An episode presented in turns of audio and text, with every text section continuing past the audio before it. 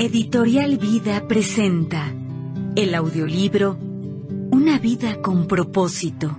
¿Para qué estoy aquí en la tierra? Por Rick Warren, en la voz de José Luis Orozco. Este audiolibro está dedicado a ti. Antes de que nacieras, Dios planeó este momento en tu vida. No es casualidad que tengas este audiolibro. Dios desea que descubras la vida que creó para que vivas aquí en la tierra y por la eternidad. Por medio de Cristo, Dios nos había elegido desde un principio para que fuéramos suyos y recibiéramos todo lo que Él había prometido. Así lo había decidido Dios, quien siempre lleva a cabo sus planes. Efesios capítulo 1, versículo 11. Agradezco a los cientos de escritores y profesores tanto clásicos como contemporáneos, que contribuyeron a mi formación y me ayudaron a aprender estas verdades. Les doy gracias a Dios y a ti por el privilegio de compartirlas contigo. Una jornada con propósito. ¿Cómo aprovechar este audiolibro al máximo? Esto más que un audiolibro es la guía de una jornada espiritual de 40 días que te permitirá encontrar la respuesta a la pregunta más importante de la vida. ¿Para qué estoy aquí en la tierra?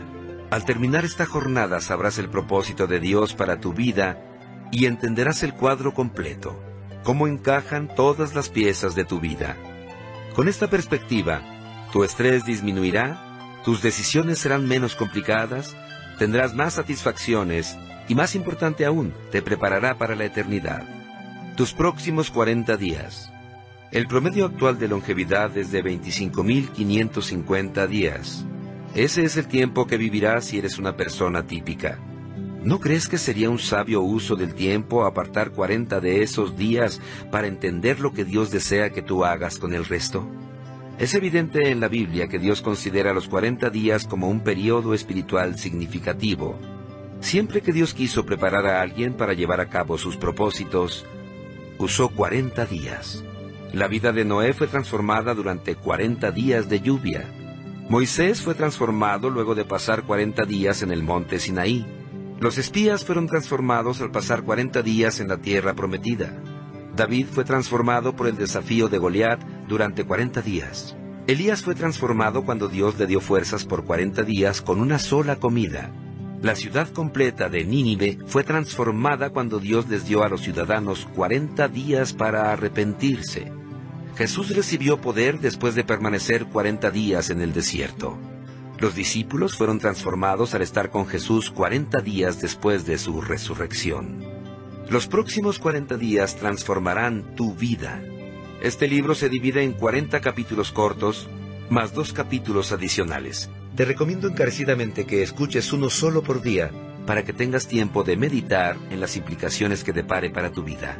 La Biblia dice, permitan que Dios los transforme en una nueva persona, cambiándoles la manera de pensar. Así aprenderán lo que Dios quiere para ustedes. Una razón por la que muchos libros no contribuyen a nuestra transformación es porque deseamos pasar al siguiente capítulo con tanta ansiedad que no hacemos un alto para considerar con seriedad lo que aprendimos. Nos apresuramos a conocer la verdad que sigue sin reflexionar en lo que acabamos de asimilar. No tomes esta obra a la ligera. Interactúa con ella. Toma nota de tus propias ideas. Hazlo tu libro. Dale un carácter personal.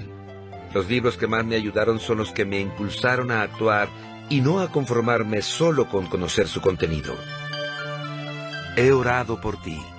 Al escribir este libro, oré mucho para que experimentaras el maravilloso sentimiento de esperanza, fortaleza y gozo que viene de saber para qué te puso Dios en este planeta. Es incomparable. Me emociona anticipar las cosas extraordinarias que te acontecerán. Lo mismo ocurrió conmigo al descubrir el propósito de mi vida. Desde entonces no he vuelto a ser el mismo. Puesto que sé cuáles son los beneficios, deseo desafiarte a que prosigas esta jornada espiritual en los próximos 40 días sin pasar por alto ni una lectura diaria. Es valioso para tu vida que dediques un tiempo para pensar en todo esto. Anótalo como una cita diaria en tu agenda. Si te comprometes a hacerlo, firmemos un pacto. Es más significativo cuando pones tu nombre en un compromiso. Si tienes alguna persona que te acompañe en esta jornada, pídele que firme también. Empecemos de una vez. Una nueva edición para una nueva generación. Una explicación de Rick. No les esconderemos esto a nuestros descendientes, sino que se lo transmitiremos a la generación venidera. Salmo 78, versículo 4. Hace poco, Marcos, un chico de 22 años, se conectó conmigo a través de los medios sociales y me preguntó, ¿Cómo puedo saber cuál es mi propósito en la vida?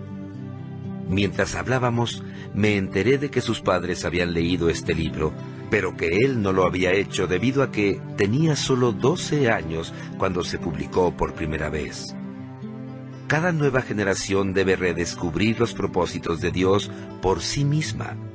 Sin embargo, Dios también añade que la generación anterior es responsable de transmitir lo que ha aprendido, y así ellos pondrían su confianza en Dios. Salmo 78, versículo 7. Desde que Una vida con propósito se publicó por primera vez, nuestro mundo ha cambiado dramáticamente. Los propósitos eternos de Dios continúan inalterables, pero tenemos muchas nuevas herramientas y canales para ayudar a las personas a entender esos propósitos. He añadido una nueva particularidad a esta edición ampliada dos nuevos capítulos adicionales sobre las barreras más comunes para vivir con propósito.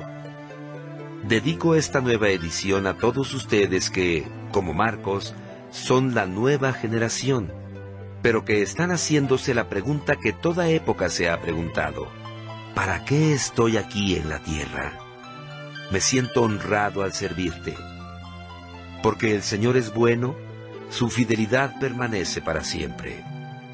Salmo 100, versículo 5. Rick Warren. ¿Para qué estoy aquí en la tierra? El que confía en sus riquezas se marchita, pero el justo se renueva como el follaje. Proverbios capítulo 11, versículo 28. Pero bienaventurado el hombre que confía en el Señor. Es como árbol plantado a orillas de un río cuyas raíces penetran hasta encontrar el agua, árbol al que no agobia el calor, ni angustia en los largos meses de sequía. Su follaje se mantiene verde y produce en todo tiempo jugoso fruto. Jeremías capítulo 17 versículos 7 y 8.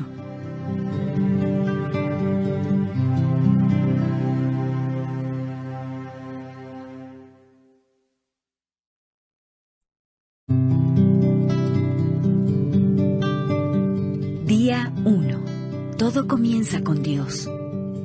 Porque todo, absolutamente todo, en el cielo y en la tierra, visible e invisible, todo comenzó en Él y para los propósitos de Él. Colosenses, capítulo 1, versículo 16.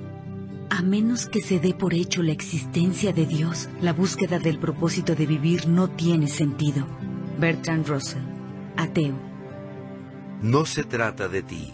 El propósito de tu vida excede en mucho a tus propios logros, a tu tranquilidad o incluso a tu felicidad.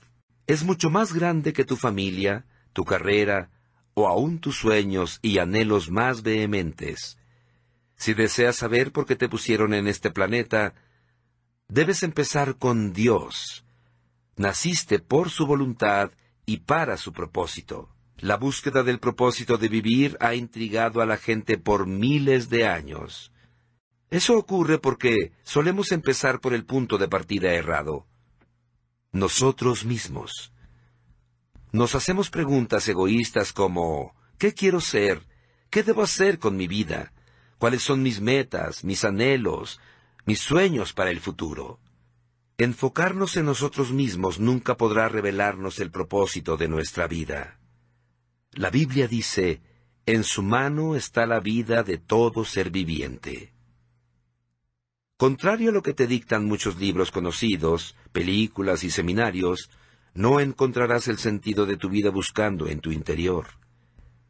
Es muy probable que ya lo hayas intentado. no te creaste a ti mismo, por lo tanto, no hay manera de que puedas decirte, ¿para qué fuiste creado? Si yo te entregara un invento que nunca has visto, no sabrías para qué sirve ni tampoco el ingenio te lo podría decir. Solo el inventor o el manual de instrucciones podría revelarte el propósito de dicho invento. En una ocasión me perdí en las montañas. Me detuve a preguntar cómo llegar al campamento y la respuesta fue, no puedes llegar hasta allí desde este lugar, tienes que empezar por el otro lado de la montaña. De igual manera, no puedes llegar a la conclusión de tu existir centrándote en ti mismo. Dios es tu punto de partida, tu creador. Existes tan solo porque Él desea que existas. Fuiste creado por Dios y para Dios. Y hasta que lo entiendas, tu vida no tendrá ningún sentido. Solo en Él encontramos nuestro origen, nuestra identidad, nuestro sentido, nuestro propósito, nuestro significado y nuestro destino.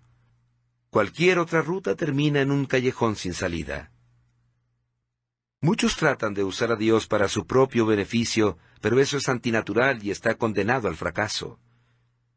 Fuiste creado para Dios, no al contrario. La vida consiste en permitir que Él te use para sus propósitos y no en que tú lo uses a Él para los tuyos. La Biblia dice, la obsesión con sí mismo en estos asuntos es un callejón sin salida. La atención a Dios nos guía a una vida libre y espaciosa. He leído muchas obras que me ofrecen diferentes maneras de descubrir el propósito de mi vida. La mayoría se pueden clasificar como libros de autoayuda porque abordan el tema desde una perspectiva egoísta. Los libros de autoayuda, incluidos los cristianos, ofrecen por lo general los mismos pasos a seguir para que logres encontrar el propósito de la vida. Piensa en tus sueños, define tus valores, trázate metas, Averigua cuál es tu fuerte, apunta a la cima, alcánzala, sé disciplinado. Cree en ti mismo para lograr tus metas, involucra a otros, nunca te des por vencido.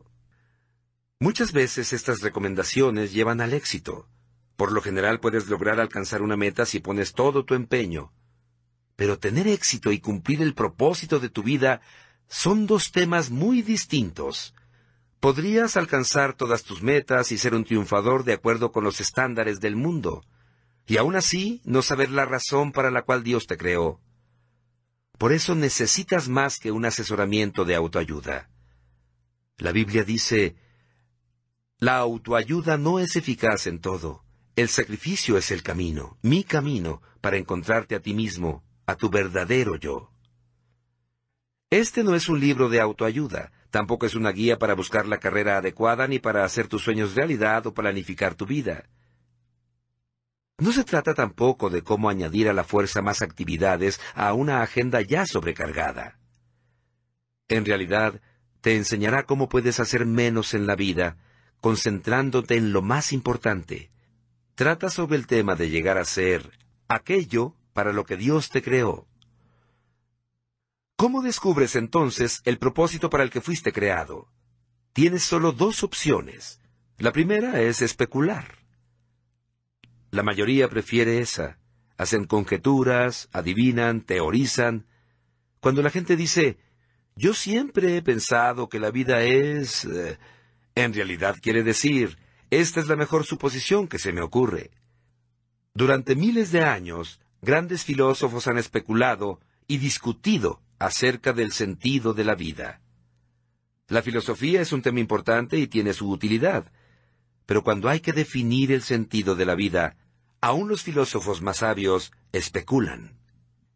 El doctor Hugh Morhead, profesor de filosofía de la Universidad Northeastern de Illinois, en una ocasión les escribió a 250 de los más reconocidos filósofos, científicos, escritores e intelectuales del mundo preguntándoles ¿Cuál es el sentido de la vida? para después publicar las respuestas en un libro. Algunos dieron las mejores respuestas que pudieron, otros admitieron que acababan de plantearse la razón de vivir, y otros fueron más sinceros al responder que no tenían ni la menor idea. En efecto, varios le pidieron al profesor Morhead que les escribiera de vuelta y les dijera si había encontrado la razón de vivir. Afortunadamente hay una alternativa a la especulación acerca del significado y el propósito de vivir, y es la revelación. Podemos considerar lo que Dios reveló en su palabra con respecto a la vida. La manera más fácil de entender el propósito de un invento es preguntarle al inventor. Lo mismo ocurre cuando quieres saber la razón de tu vida. Pregúntale a Dios. Dios no nos dejó en medio de la oscuridad para andar a ciegas. Él reveló claramente en su palabra sus cinco propósitos para nuestras vidas. La Biblia es nuestro manual de instrucciones, el cual explica por qué estamos vivos, en qué consiste la vida, qué evitar y qué esperar del futuro. Enseña lo que ningún libro filosófico o de autoayuda puede enseñar. Afirma que la sabiduría de Dios proviene de lo profundo de su propósito. No es un mensaje novedoso, es lo que Dios determinó para nuestra gloria desde la eternidad. Dios no es tan solo el punto de partida en tu vida, sino la fuente de ella. Debes ir a la palabra de Dios, no a la sabiduría del mundo, para descubrir el propósito de tu vida. Necesitas fundamentar tu existencia en las verdades eternas y no en la psicología de moda, la motivación del éxito o los testimonios emotivos. La Biblia afirma, es en Cristo que sabemos quiénes somos y para qué vivimos. Mucho antes de que oyéramos de Cristo, Él nos vio y nos diseñó para una vida gloriosa, parte de su propósito general en el que trabaja en todo y para todos. Este versículo muestra tres revelaciones para tus propósitos. Primera, encuentras tu propósito e identidad al tener una relación con Jesucristo. Si aún no tienes esta última, más adelante te explicaré cómo iniciarla. Segunda, Dios pensó en ti mucho antes que tú en Él. Lo que designó para ti precede al momento en que fuiste concebido. Lo planificó desde antes de que existieras y sin tu participación. Puedes elegir tu carrera, tu cónyuge, tus pasatiempos y muchos otros componentes de tu vida, pero no te toca escoger tu propio designio. Tercera, el propósito de tu vida es parte de un designio cósmico mucho más vasto, uno que Dios planeó para la eternidad. De eso trata este libro. Un novelista ruso, Andrei Vitov, creció bajo un régimen ateo comunista. No obstante, Dios captó su atención un día lúgubre. Él cuenta, a mis 27 años mientras viajaba en el metro en Leningrado, ahora San Petersburgo, me embargó una angustia tan grande que parecía que la vida se me detenía de súbito. El futuro se tornaba incierto y todo perdía significado. Repentinamente, como de la nada, apareció una frase que rezaba, La vida sin Dios carece de sentido. Para asombro mío, empecé a repetirla y me dejé llevar por esa frase como si fuera trasladado a través de una escalera. Al salir del metro, me encontré con la luz de Dios. Quizá has sentido confusión en cuanto a tu propósito en la vida. Felicidades. Estás a punto de entrar en la luz. Día 1. Pensando en mi propósito. Punto de reflexión. No se trata de mí. Versículo para recordar. Todo comenzó en Él y para los propósitos de Él. Colosenses, capítulo 1, versículo 16b. Pregunta para considerar. A pesar de toda la publicidad que me rodea, ¿qué puedo hacer para recordar que la vida consiste en vivirla para Dios y no para mí mismo?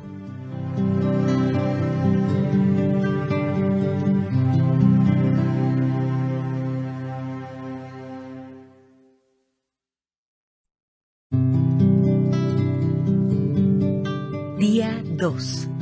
No eres un accidente. Yo soy tu creador. Te cuidé aún antes de que nacieras. Isaías, capítulo 44, versículo 2. Dios no juega a los dados. Albert Einstein. No eres un accidente. Tu nacimiento no fue un error o infortunio. Tu vida no es una casualidad de la naturaleza. Tus padres no te planificaron. Dios lo hizo. A Él no le sorprendió tu nacimiento, es más, lo estaba esperando. Mucho antes de que fueras concebido por tus papás, Dios ya te había concebido en su mente.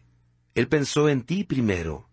No es a causa del destino, ni de la casualidad, ni de la suerte, ni tampoco es una coincidencia que en este mismo instante estés respirando.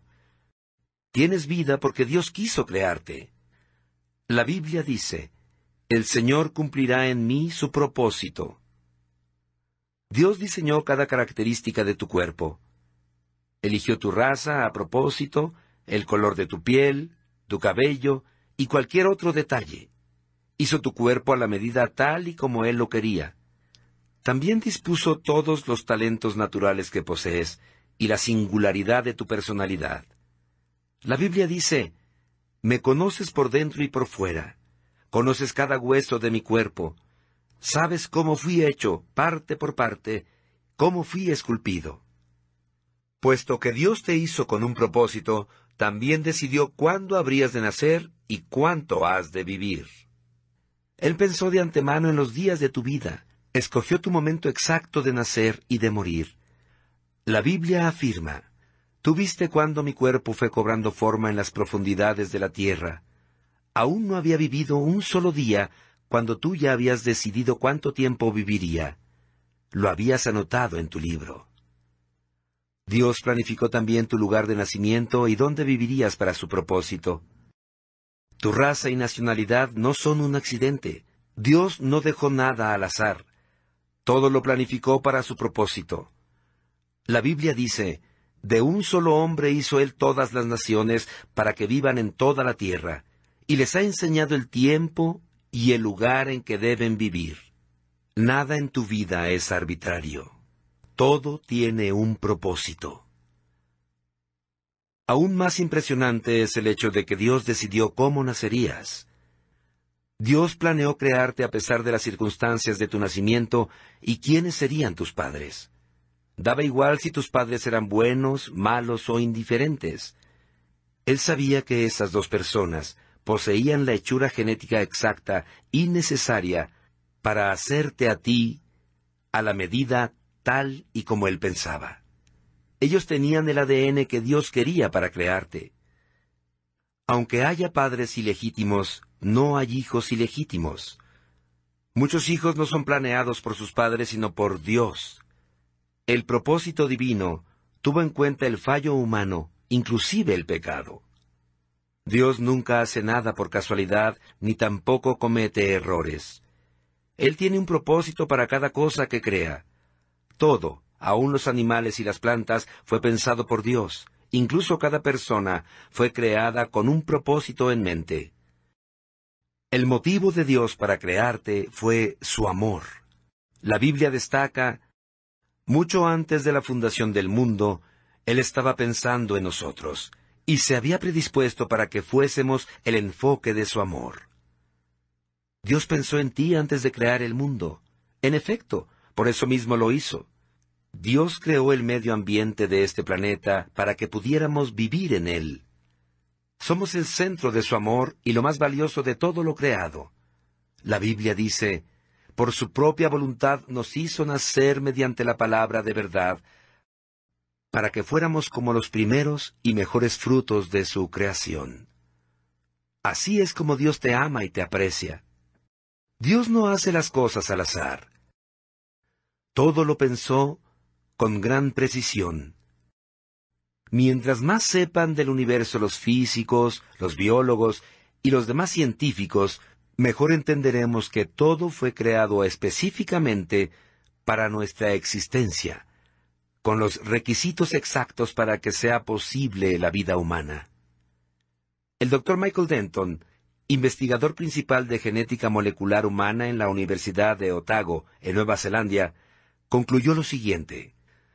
Toda la evidencia disponible en las ciencias biológicas apoya una propuesta principal, que el cosmos es un todo especialmente diseñado con formas de vida y que el ser humano es su razón y meta fundamental, un todo en el cual todas las facetas de la realidad tienen su sentido y explicación en este hecho central. La Biblia apuntó lo mismo hace miles de años. Dios, que formó la tierra, no la creó para dejarla vacía, sino que la formó para ser habitada. ¿Por qué hizo Dios todo esto? ¿Por qué se tomó la molestia de crearnos un universo? Porque es un Dios de amor. Esta clase de amor es difícil de captar, pero es intrínsecamente confiable. Fuiste creado como un objeto muy especial del amor de Dios. Él te hizo para poder amarte, y puedes basar tu vida en esta verdad. La Biblia nos dice, Dios es amor. No dice que Dios tiene amor. Él es amor. El amor es la esencia del carácter divino. Hay un amor perfecto en la comunión de la Trinidad, así que Dios no necesitaba crearte. No se sentía solo. Pero quiso crearte para así expresar su amor. Dios dice, a quienes he cargado desde el vientre y he llevado desde la cuna, aun en la vejez, cuando ya peinen canas, yo seré el mismo, yo los sostendré, yo los hice y cuidaré de ustedes. Si no hubiera Dios, todos seríamos unos accidentes, el resultado fortuito de una lotería astronómica en el universo. Dejarías de escuchar este audiolibro porque la vida carecería de sentido, propósito o significado. No habría bien ni mal, ni esperanza más allá de tus pocos años en la tierra. Sin embargo, hay un Dios que te creó por un motivo y tu vida tiene una profunda razón de ser encontramos el sentido y el propósito solo cuando tomamos a Dios como punto de partida en nuestras vidas. Una paráfrasis del versículo de Romanos 12.3 dice, La única forma de entendernos a nosotros mismos con exactitud es por lo que Dios es y hace por nosotros. Este poema de Russell Kelfer lo resume todo. Eres quien eres por una razón. Eres parte de un plan minucioso, Eres criatura singular, diseño hermoso, llamado por Dios hombre o mujer. Vas tras la búsqueda de una razón. Errores no comete Dios. Te entretejió en el vientre. No eres ilusión. Eres justo lo que Él quería hacer. A quienes tienes por padres, Él eligió. Pese a cómo te sientas por ello, de acuerdo con su plan los escogió. Del Maestro llevan su sello. No fue fácil encarar esa emoción. Dios lloró al verte sufrir. Lo permitió para formar tu corazón, para que a su semejanza puedas vivir. Eres quien eres por una razón. La vara del Maestro te formó. Eres quien eres por amor. La verdad, hay un Dios. Día 2. Pensando en mi propósito. Punto de reflexión. No soy un accidente. Versículo para recordar. Yo soy tu creador, te cuidé aún antes de que nacieras. Isaías capítulo 44 versículo 2. Pregunta para considerar. Consciente de que Dios me ha creado de una manera singular, ¿con qué partes de mi personalidad, antecedentes y aspecto físico estoy luchando a fin de aceptarlas?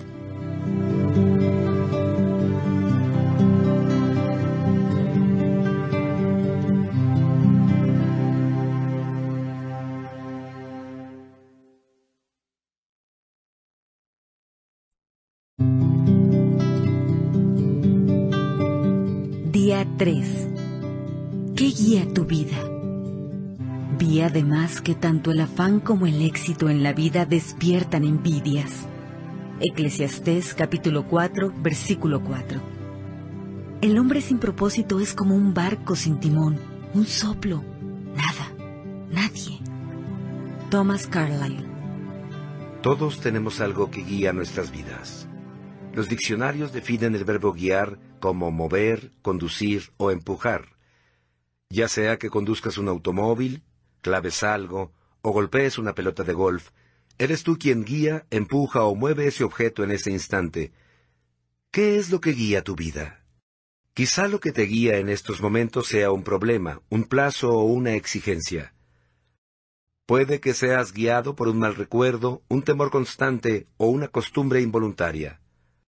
Hay cientos de circunstancias, razones y sentimientos que guían tu vida. A continuación te presento los cinco más comunes. A muchos los guía la culpa. Se pasan toda la vida huyendo de sus errores y ocultando su vergüenza. Quienes cargan culpa son controlados por sus recuerdos. Permiten que su futuro sea controlado por su pasado. Sin darse cuenta, se castigan a sí mismos, saboteando sus propios logros.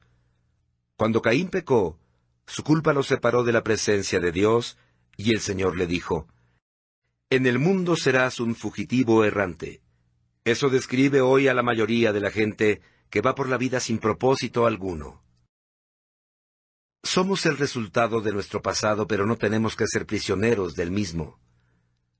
El propósito de Dios no está sujeto a tu pasado. Él, que convirtió a un asesino llamado Moisés en un líder y a un cobarde llamado Gedeón en un héroe valiente, también puede hacer cosas increíbles con lo que te queda de vida. Dios es experto en proporcionarle un nuevo comienzo a la gente. La Biblia dice, Feliz el hombre a quien sus culpas y pecados le han sido perdonados por completo. A muchos los guía la ira y el resentimiento. Se aferran a heridas que nunca logran superar. En vez de deshacerse del dolor por medio del perdón, lo mantienen una y otra vez en sus mentes. Los que viven motivados por el resentimiento se enclaustran e interiorizan su ira. Otros estallan y explotan ante los demás. Ambas reacciones son dañinas e inútiles. El resentimiento siempre te daña más a ti que a la persona con la que estás resentido. Mientras la persona que te ofendió quizá olvide la ofensa y siga su vida, tú continúas hirviendo de dolor, perpetuando el pasado. Escucha bien. Los que te hicieron daño en el pasado no pueden seguir haciéndotelo a menos que te aferres al dolor por medio del resentimiento. Lo pasado, pasado está. Nada lo podrá cambiar. Te estás haciendo daño a ti mismo con tu amargura. Por tu propio bien, aprende de todo esto y libérate. La Biblia dice, entregarse a la amargura o a la pasión es una necedad que lleva a la muerte. A muchos los guía el temor. Sus temores pueden ser el resultado de una experiencia traumática, de falsas expectativas, de haber sido criados en un hogar de disciplina rígida o incluso de una predisposición genética. Cualquiera que fuere la causa, las personas condicionadas por el temor pierden oportunidades porque temen aventurarse a emprender cosas. Van a lo seguro evitando riesgos y tratando de mantener el statu quo. El temor es un tipo de cárcel que tú mismo te impones, impidiéndote llegar a ser lo que Dios desea que seas. Debes reaccionar contra eso con las armas de la fe y el amor. La Biblia dice, la persona que ama no tiene miedo. Donde hay amor no hay temor. Al contrario, el verdadero amor quita el miedo. Si alguien tiene miedo de que Dios lo castigue, es porque no ha aprendido a amar. A muchos los guía el materialismo. El deseo de adquirir se convierte en la meta principal de sus vidas. Este deseo de querer siempre más se basa en la idea equivocada de que cuanto más tengas serás más feliz, más importante y vivirás más seguro. Pero los tres conceptos son erróneos. Las posesiones solo proveen felicidad temporal. Como las cosas no cambian, Tarde o temprano nos aburrimos de ellas. Entonces queremos otras nuevas, más grandes y más modernas. No deja de ser un mito eso de que mientras más tenga, más importante soy. Cuánto valemos como personas y cuánto valemos por lo que tenemos no es lo mismo. No se puede determinar cuánto vales por las cosas que posees, y Dios dice que las cosas más valiosas en la vida no son los bienes que posees. El mito más común respecto al dinero es que cuanto más tengas, más seguro estarás. No es así. Se pueden perder las riquezas por muchas razones que están fuera de tu control. La verdadera seguridad se fundamenta solo en algo que no te pueden quitar, tu relación con Dios. A muchos los guía la necesidad de ser aceptados permiten que las expectativas de sus padres, cónyuges, profesores o amistades controlen sus vidas.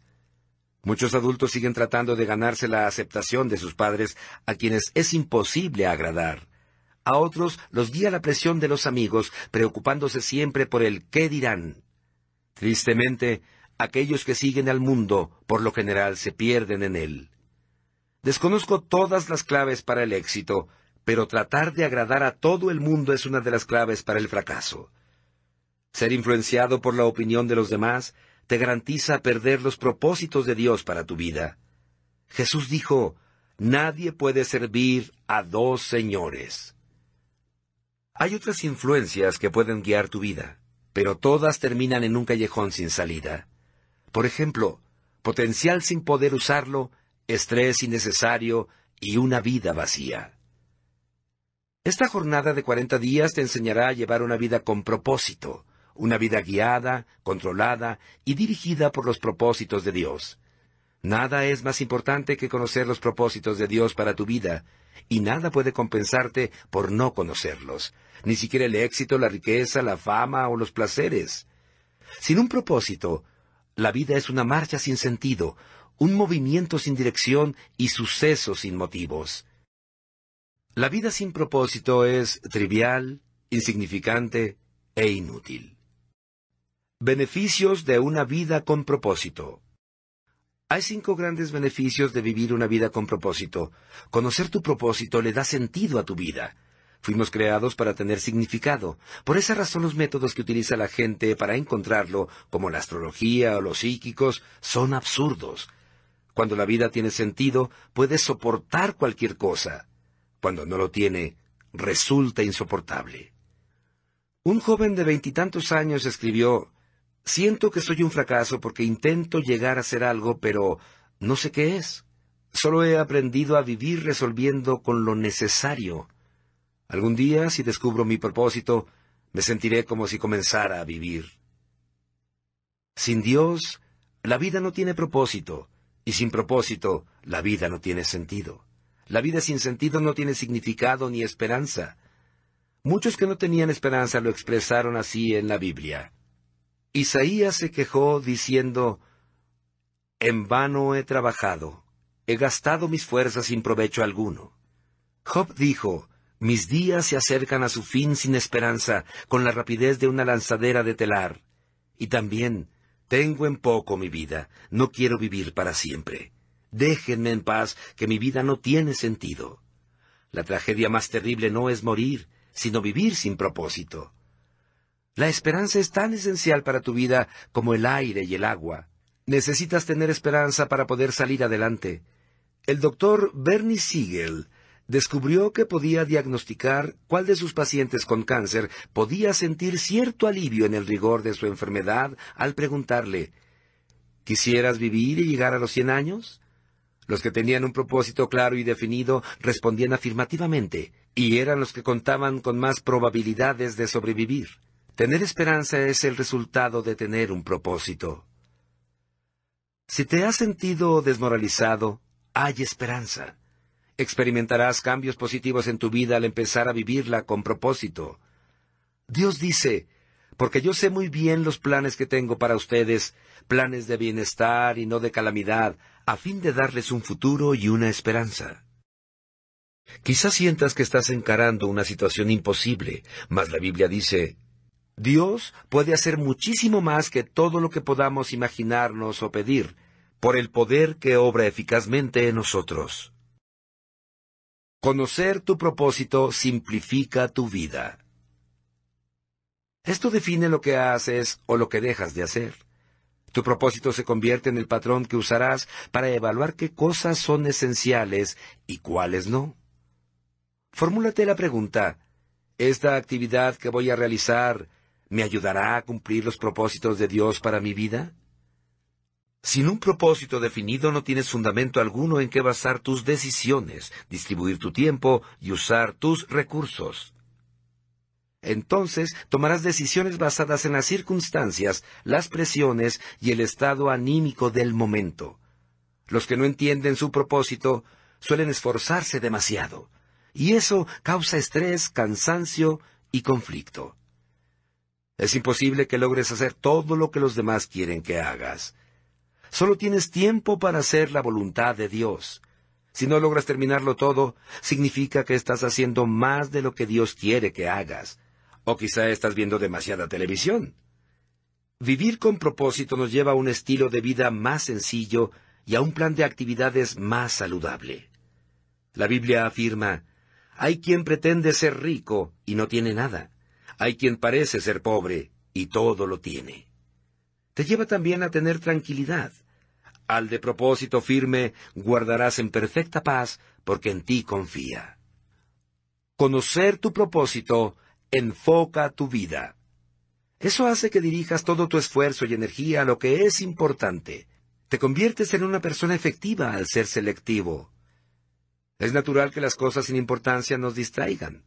Jugamos a la ruleta rusa con nuestras vidas. Henry David Thoreau observó que la gente vive una vida de desesperación silenciosa. Pero hoy una descripción más exacta sería de distracción sin propósito. Muchas personas se asemejan a los giroscopios que giran con rapidez sin dirigirse a ningún lugar. Sin un propósito claro, seguirás cambiando de dirección, de trabajo, de relaciones, de iglesia y muchas cosas más, esperando que cada cambio pueda resolver la confusión o llenar el vacío de tu corazón. Piensas, esta vez quizás sea diferente, pero eso no resuelve tu verdadero problema, es decir, la carencia de enfoque o propósito. La Biblia dice, no sean insensatos, sino entiendan cuál es la voluntad del Señor. El poder de enfoque puede apreciarse con la luz. Un haz difuso tiene poco poder o impacto, pero puedes enfocarlo mejor concentrando su energía. Los rayos del sol, con la ayuda de una lupa, pueden ser dirigidos para quemar papel u hojarasca. Cuando la luz es enfocada aún más, como en los rayos láser, puede atravesar el acero. No hay nada tan impactante como una vida centrada, vivida con propósito. Los hombres y mujeres que han causado mayor impacto en la historia han sido personas con un enfoque bien definido. Por ejemplo, el apóstol Pablo propagó el cristianismo casi solo por todo el imperio romano. Una vida enfocada era su secreto. Él dijo, Una cosa hago, olvidando lo que queda atrás y esforzándome por alcanzar lo que está delante. Si deseas que tu vida impacte, enfócala. Ya deja de titubear. No trates de hacerlo todo. Haz menos. Tienes que deshacerte aún de las buenas actividades y concentrarte en hacer lo más importante. Nunca confundas actividad con productividad. Puedes estar ocupado sin propósito alguno. ¿Y de qué sirve? Pablo dijo, aquellos que queremos todo lo que Dios tiene, mantengámonos enfocados en la meta. Conocer tu propósito estimula tu vida. El propósito siempre produce entusiasmo. No hay nada que dé tanto ímpetu como tener un propósito claro. Por otro lado, el entusiasmo se disipa por falta de propósito. El simple hecho de levantarse de la cama se convierte en una tarea ardua. Por lo general, es el trabajo sin propósito, no el excesivo, el que nos acaba, nos deja sin fuerzas y nos roba el gozo. George Bernard Shaw escribió, Esta es la verdadera felicidad de la vida, ser usado para un propósito y poder reconocer su supremacía. Ser una fuerza de la naturaleza en lugar de algo inconstante, un saco de males y lamentos siempre quejándose de que el mundo no se ha dado a la tarea de hacerlo a uno feliz. Conocer tu propósito te prepara para la eternidad. Muchos se dan a la tarea de emplear toda su vida en crear en la tierra un legado duradero. Quieren que se les recuerde después de muertos. Pero al final, lo más importante no es lo que otros dicen de tu vida, sino lo que Dios diga. Muchos no se dan cuenta de que todos los logros personales son superados tarde o temprano. Las marcas se rompen, la reputación se desvanece y los homenajes se olvidan.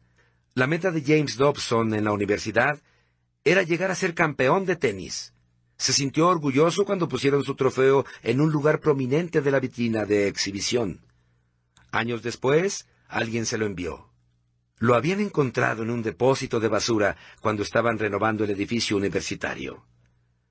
James exclamó, Cuando pase el tiempo, alguien tirará a la basura todos tus trofeos. Vivir para dejar un legado terrenal es una meta que revela muy poca visión. El uso más sabio de tu tiempo es que edifiques un legado eterno. No fuiste puesto en la tierra para ser recordado, sino a fin de prepararte para la eternidad. Llegará el día en que estarás ante Dios, Él hará un inventario de tu vida, un examen final antes de que entres a la eternidad. La Biblia declara, todos tendremos que comparecer ante el tribunal de Dios. Así que cada uno de nosotros tendrá que dar cuentas de sí a Dios. Afortunadamente, Dios desea que todos pasemos este examen. Por eso nos ha dado las preguntas con anterioridad. Al leer la Biblia, podemos imaginar que Dios nos planteará dos preguntas decisivas. Primero, ¿qué hiciste con mi Hijo Jesucristo? Dios no cuestionará tu trasfondo religioso ni tu inclinación doctrinal. Lo único que tendrá relevancia será si aceptaste lo que Cristo hizo por ti y si aprendiste a amarlo y a confiar en Él. Jesús dijo, Yo soy el camino, la verdad y la vida. Nadie llega al Padre sino por mí. Segundo, ¿qué hiciste con lo que te entregué? ¿Qué hiciste con tu vida, dones, talentos, oportunidades, dinamismo, relaciones y recursos que Dios te dio? ¿Lo gastaste todo en ti mismo o lo usaste a fin de cumplir los propósitos para los que Dios te creó? El objetivo de este libro es prepararte para estas dos preguntas. La primera determinará dónde pasarás la eternidad. La segunda determinará qué harás en ella. Al concluir este libro, estarás listo para responder ambas preguntas. Día 3. Pensando en mi propósito. Punto de reflexión. Vivir con un propósito es el camino a la paz. Versículo para recordar. Al de propósito firme guardarás en perfecta paz, porque en ti confía. Isaías capítulo 26 versículo 3. Pregunta para considerar. ¿Cuál podrían decir mi familia y mis amigos es la fuerza que mueve mi vida. ¿Cuál quiero yo que sea?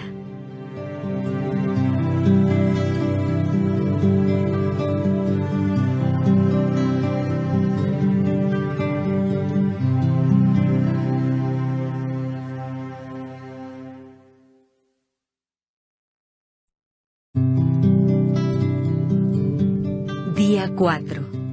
Creados para vivir por siempre. Dios ha plantado eternidad en el corazón de los hombres. Eclesiastés capítulo 3 versículo 11. Seguramente Dios no hubiera creado un ser como el hombre para que solo existiera por un día. No, no, el hombre fue creado para la inmortalidad. Abraham Lincoln. Esta vida no lo es todo. La vida aquí en la tierra es solo el ensayo antes de la verdadera actuación estarás mucho más tiempo al otro lado de la muerte, en la eternidad, que aquí.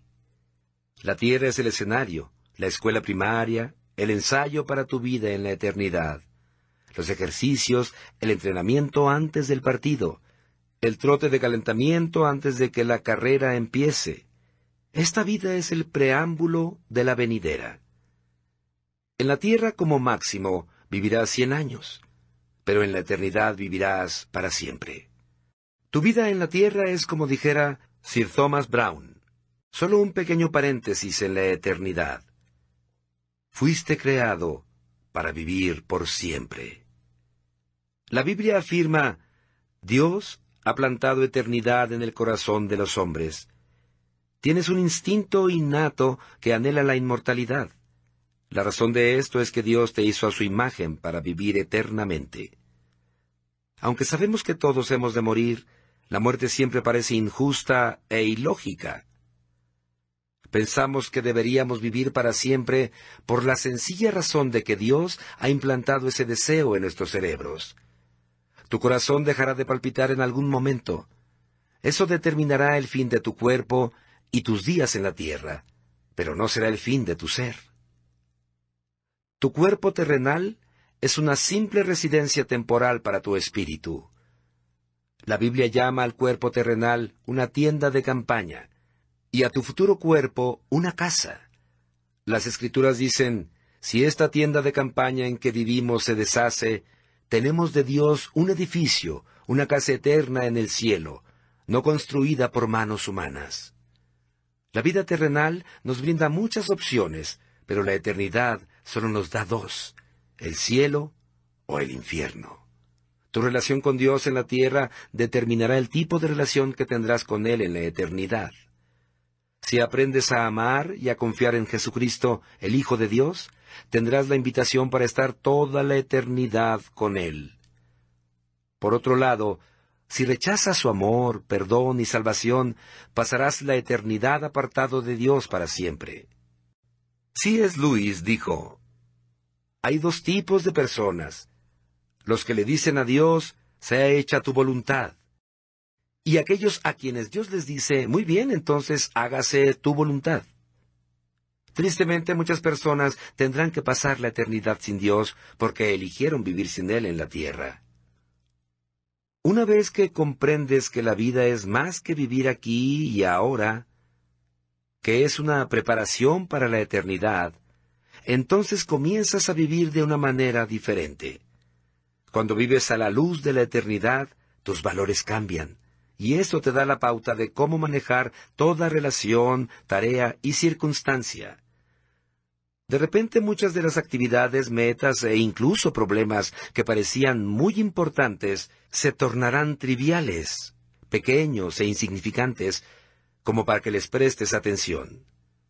Cuanto más te acercas a Dios, más pequeñas se ven las cosas.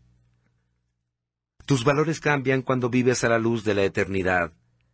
Haces uso de tu dinero y tu tiempo de una forma más sabia le das un valor mucho más alto a las relaciones y el carácter que a la fama, la fortuna o los logros.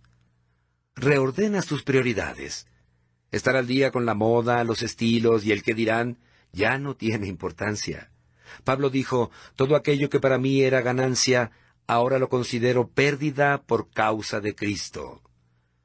Si toda tu vida consistiese solo en el tiempo que estará sobre la tierra, te sugeriría que comenzaras a vivirla de inmediato. Podrías olvidarte de ser bueno y hacer lo correcto, y quizá no tendrías que preocuparte por las consecuencias de tus actos. Podrías darte el gusto de dedicarte completamente a ti mismo, porque a la larga tus actos no tendrían repercusión alguna. Ahora bien, y este es el meollo del asunto, la muerte no es tu fin. La muerte no es tu conclusión, más bien es tu transición a la eternidad de manera que hay consecuencias eternas para todo lo que hagas en la tierra. Todo acto en nuestras vidas toca alguna cuerda que vibrará en la eternidad. El aspecto más dañino de la vida contemporánea es la mentalidad a corto plazo. Para aprovechar tu vida al máximo debes mantener en mente la visión de la eternidad y el valor de la misma en tu corazón. La vida es mucho más que vivir solo el momento. El hoy es la parte visible del témpano. La eternidad es el resto que no puedes ver porque está debajo de la superficie. ¿Cómo será la eternidad con Dios? En realidad, nuestra capacidad mental no puede imaginar toda la maravilla y la grandeza celestial. Sería como tratar de explicarle acerca de la Internet a una hormiga. Es inútil aún no se han inventado las palabras que pueden transmitir la experiencia de la eternidad. La Biblia dice, ningún ojo ha visto, ningún oído ha escuchado, ninguna mente humana ha concebido lo que Dios ha preparado para quienes lo aman. Ahora bien, Dios nos ha dado algunos destellos de la eternidad en su palabra. Sabemos que en este instante prepara un hogar eterno para nosotros, nos volveremos a encontrar en el cielo con los seres queridos que eran creyentes. Seremos libres de todo dolor y sufrimiento, recompensados por nuestra fidelidad en la tierra y reasignados para trabajar en algo que nos agrade. No estaremos acostados flotando en las nubes, tocando el arpa. Disfrutaremos de una relación ininterrumpida con Dios, y a su vez Él disfrutará de nosotros por siempre, sin límites y sin fin.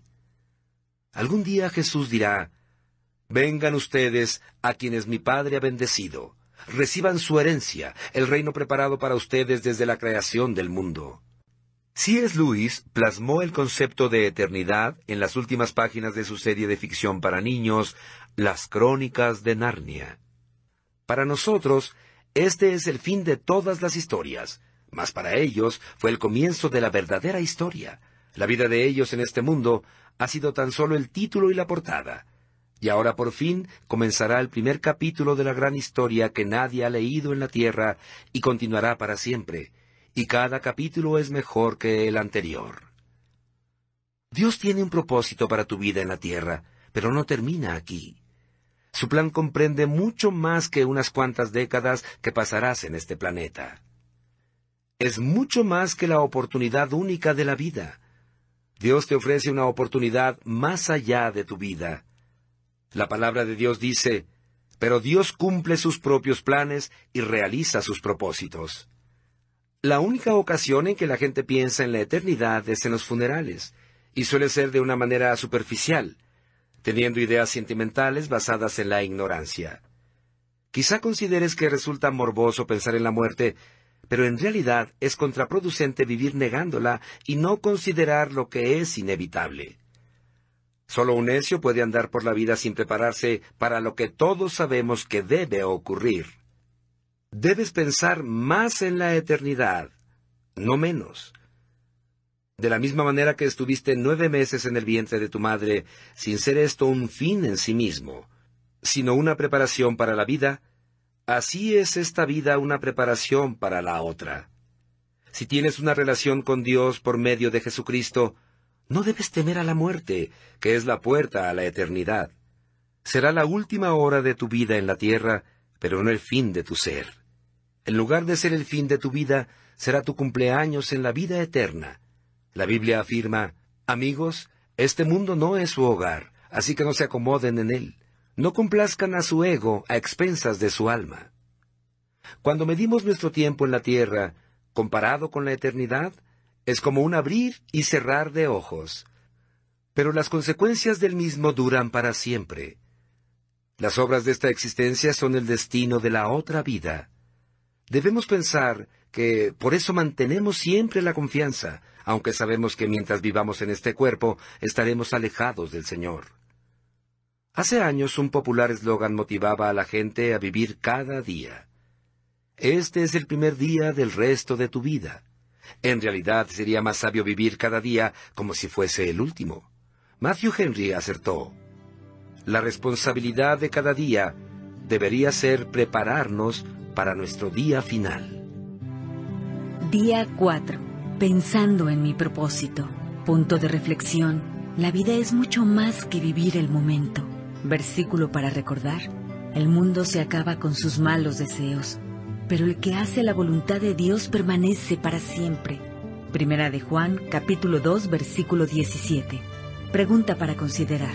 Ya que fui creado para vivir para siempre, ¿qué debería dejar de hacer? ¿Y qué debiera comenzar a hacer hoy?